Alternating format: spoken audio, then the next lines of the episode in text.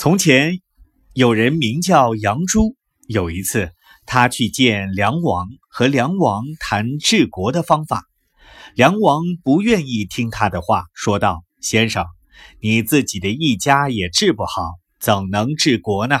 杨朱道：“你不看见那牧羊的童子吗？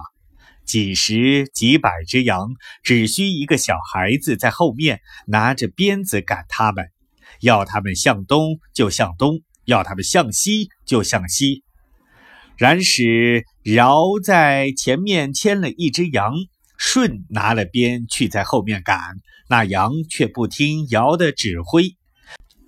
难道尧舜的本领的本领不及牧羊的孩子吗？能治国的人未必能治家，好像是尧舜未必会牧羊。